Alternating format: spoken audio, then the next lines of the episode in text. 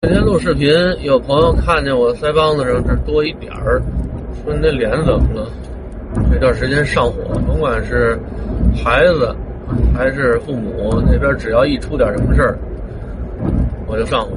我上火走的这地方和别人还不一样啊，别人是长口疮，我呢是面部的几个地方容易长疙瘩、流脓，一个呢是鼻子这儿。这点前两天，这包刚下去，然后这两天是这儿，这点长了个疙瘩。我这人呢手还特别欠，我不喜欢这疙瘩，因为这刮胡子容易给刮破了。我就想把里的东西赶快给挤出来，挤出来就好了。我捏着这块皮使劲挤，挤半天也没挤出来。第二天一照镜子才发现，头一天捏着皮挤的时候捏错地方了。等于我掐着一块好肉，拧了半天，把那都拧死了。这包里这脓一点都没出来，太废物了。礼拜五发了三分多钟的关于我爸让我妈给骗回小卖部那点的视频啊，那天晚上实在是抑制不住内心的愤懑啊！老太太做的太过，第二天中午就去了，不放心啊。去那儿零零散散录了几段，但是呢，周末我没往上发，因为什么呢？因为周五录的两段没发呢。我这人有点教条啊，啊，我老觉得怎么也得按着顺序来。我去我爸那儿之前，脑子里想的，我爸应该是病病歪歪的，说话呢上气不接下气，啊，因为我们家孩子那天是这么说的嘛。说他爷爷说话都没底气了，那在德尔文那点就住了三天，这就又给叫到小卖部这儿来了。他这晚上也伸不开腿儿，这种环境下根本就恢复不了，所以我就认为这回看我爸的状态不会太好的。说出乎意料，等我到我爸这儿的时候，看老头那儿正收停车费呢，这状态虽然和健康的老头比差点。但是和那天晚上我看见那样子，那一比就好多了。我那天晚上看见老头的时候，这眼睛和嘴都快睁不开了啊，都肿的，说话有气无力，这胳膊和手也动弹不了。这回我去那儿一看，我恢复的不错，我真挺佩服我爸，生命力真顽强。这也可能是因为我爸让我妈给蹂躏这么多年了，已经适应这种生活状态了，或者说在德尔门那点集中的歇的这三天挺管用的。我估计在德尔门那点要躺够一个月的话，我爸状态应该更好。我去老头那点儿老太太不在啊，这三天老头在德尔门那儿把我妈拴在小卖部这儿，不得给他憋死。住建委也去不了了，拆迁办也去不了了，街道居委会也去不了了，多少该折腾的地方没折腾呢？那哪行啊？我是这么理解啊，也可能我妈是扶老太太过马路，啊，拾金不昧给人做好事去了。我估计没有哪个老太太敢让我妈扶，怕我妈讹上呢。我爸一看我去了，拿了把椅子。让我陪着他坐会儿。那天晚上本来和我爸聊的时间不短，但是因为这蓝牙开着，一个字都没录下来。这回正好天亮，啊，拍的也清楚。我爸说话呢也利索，啊，又听老头把那天的事说了一遍，啊，真是挺悬的。我爸说，我流那血呀，拿那大碗装。怎么也得流了两碗，至少一碗半。老头命大，我献血都没献过那么多啊！把我献那血倒到碗里也装不了一碗，我爸能装两碗。我想这就得补啊！我失了这么多血得补啊！正好我妈不在，我爸心情我觉得还行。我说外头给他们买点吃的去。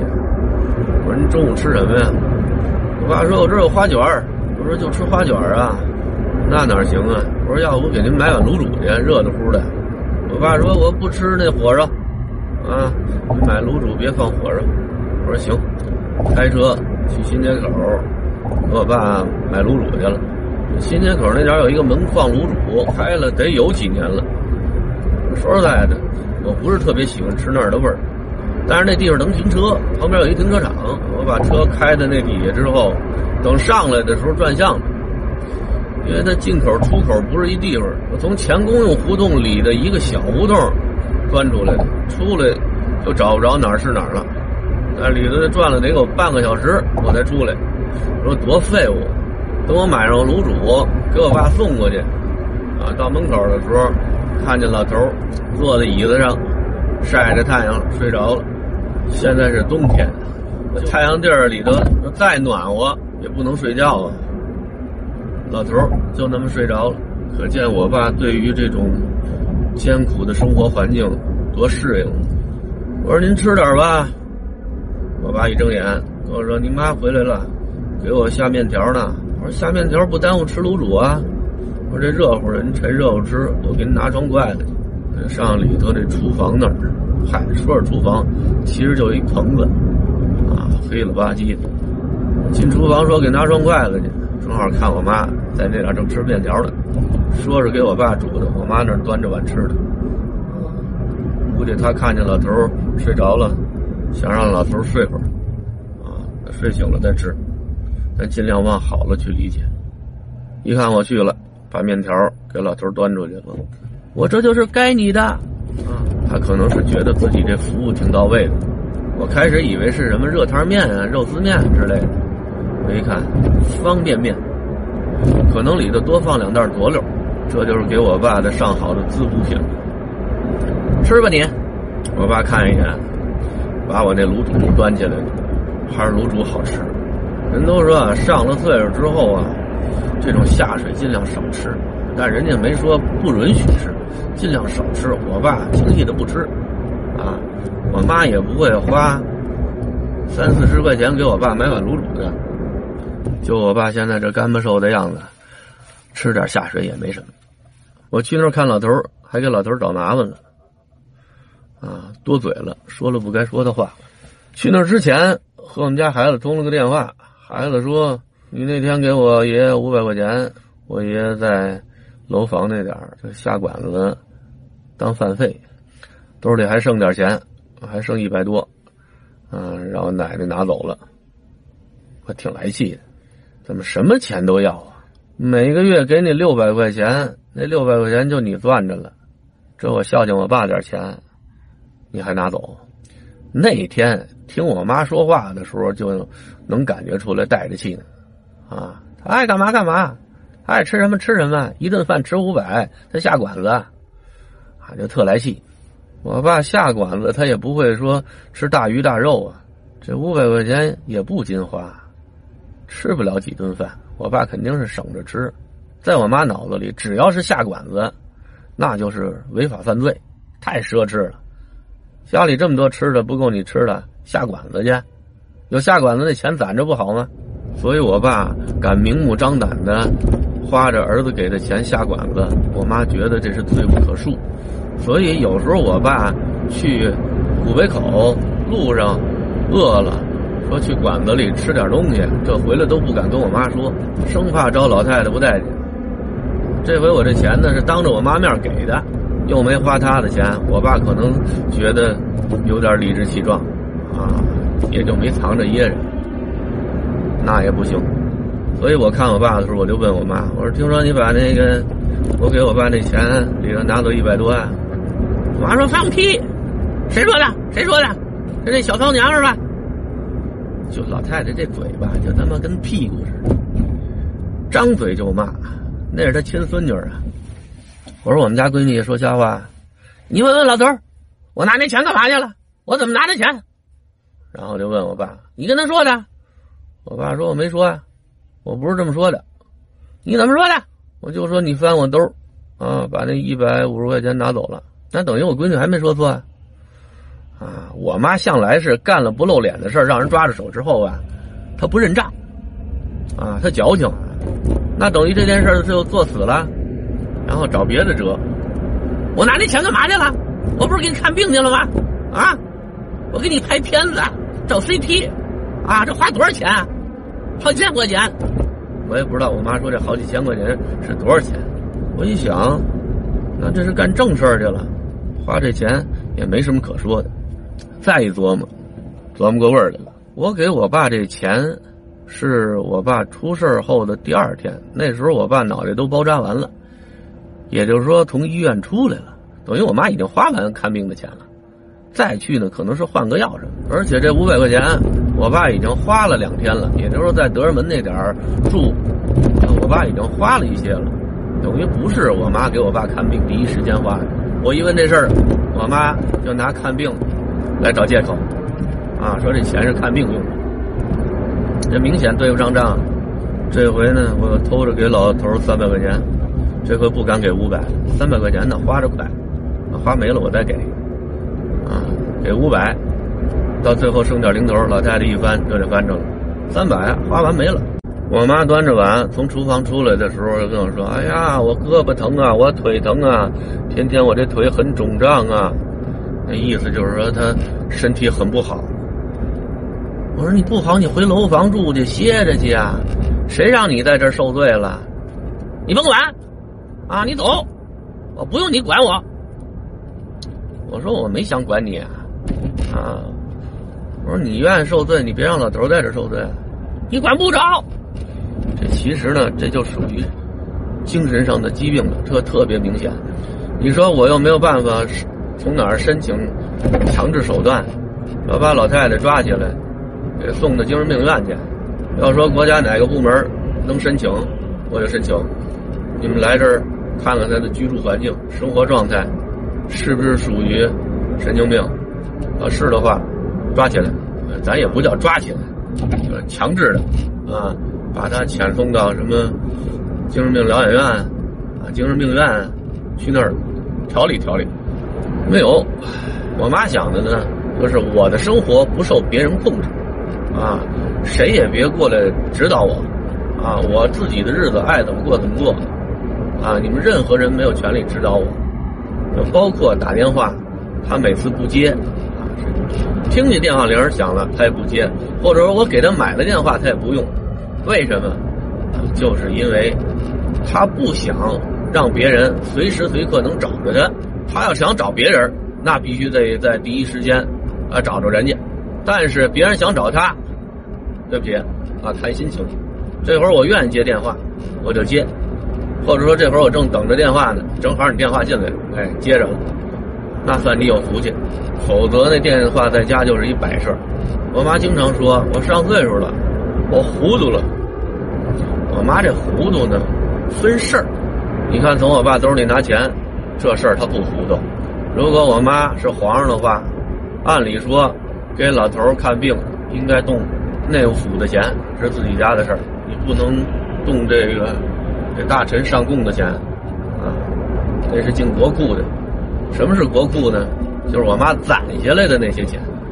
我妈当初就说：“啊，我攒的这些钱是有用的，啊，不给儿子花，不给老公花，自己也不花，这就是等了上了岁数之后，碰上什么大事儿，救急的，啊，什么是大事儿啊？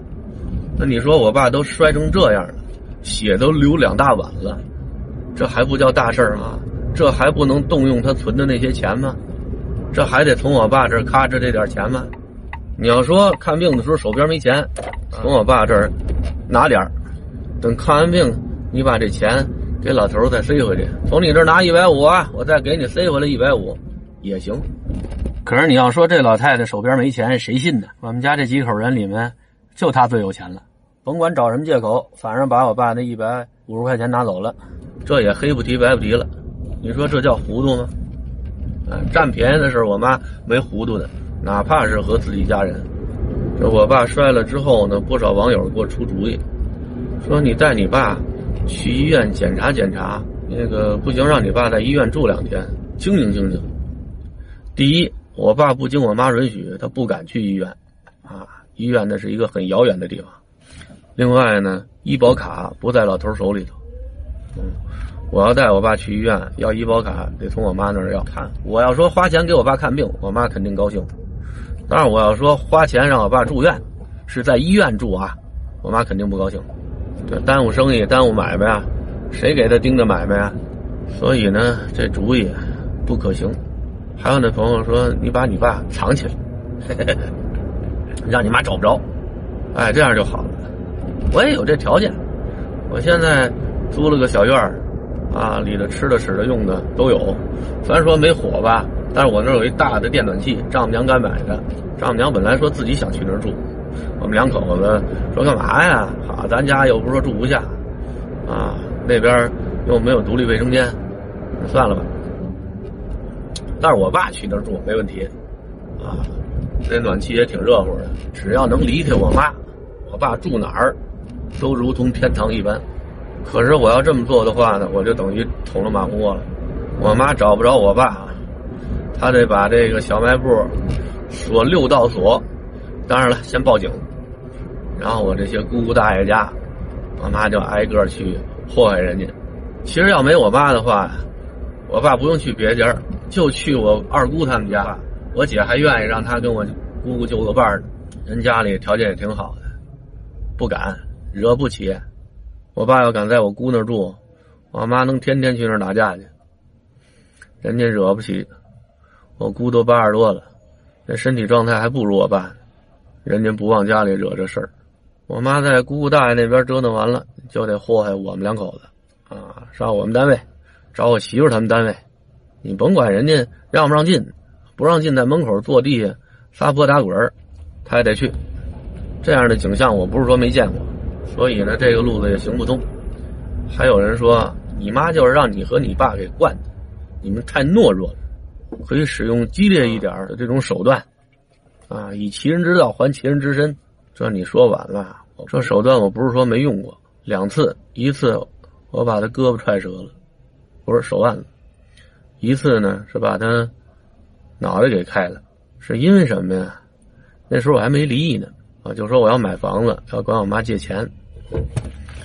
我妈不借我钱，还骂我，就跟我说啊，我媳妇在外头如何如何如何，哎呦，就就胡说八道，满嘴喷粪，就胡沁。我这本来借不着钱，我这就挺搓火的。你不借钱拉倒，我再想别的辙。然后还挑拨我们家这是非，当时这脑子就懵了，眼前头什么都没有，我就想把这老太太打死。啊！但是最后那一刻，抑制住了，咣给了一脚，啊！老太太拿胳膊一扛，正好踹手脖子上，手腕子折了。后来我们原来学校那校长听说这事儿了，你知道校长怎么说的？你怎么就把他手腕子踹折了？那意思呢？踹轻了，啊！这老太太这嘴太欠。还有一回是因为什么呀？反正类似的事儿吧，啊，就是老太太。拱火，张嘴就胡说八道，就是他拱你火，他拱着你让你抽他。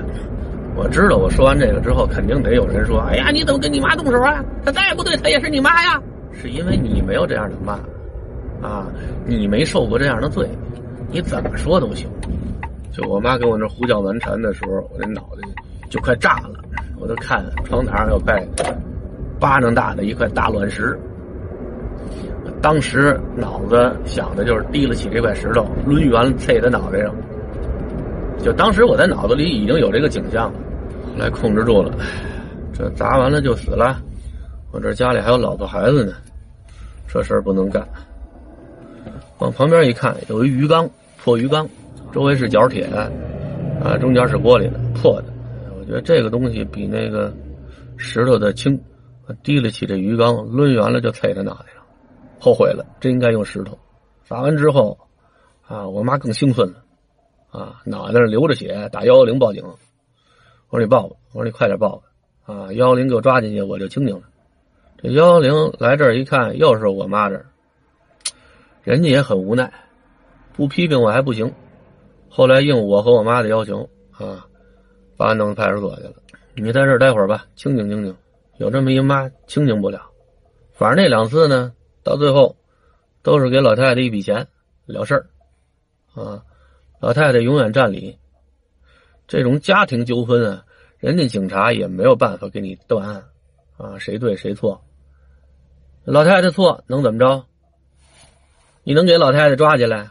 你甭说这事儿没法把老太太抓起来，就说老太太把我姨那手机拿走了，好几千块钱的手机给昧下来，人警察要来，那都不敢抓他，啊，人怕死在里头。